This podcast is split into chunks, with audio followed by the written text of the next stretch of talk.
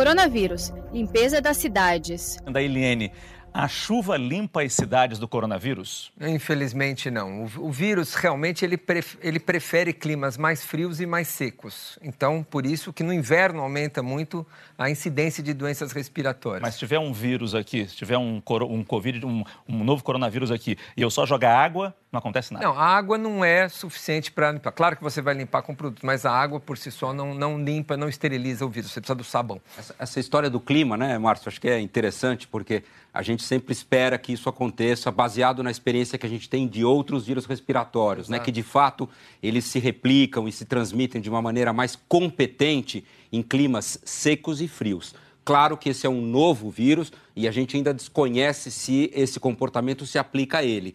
E essa circulação nesse momento em países de clima tropical e subtropical, que é inédita até esse momento aqui na América Latina e em outros locais, vai responder essa pergunta. Uhum. Saiba mais em g1.com.br barra coronavírus.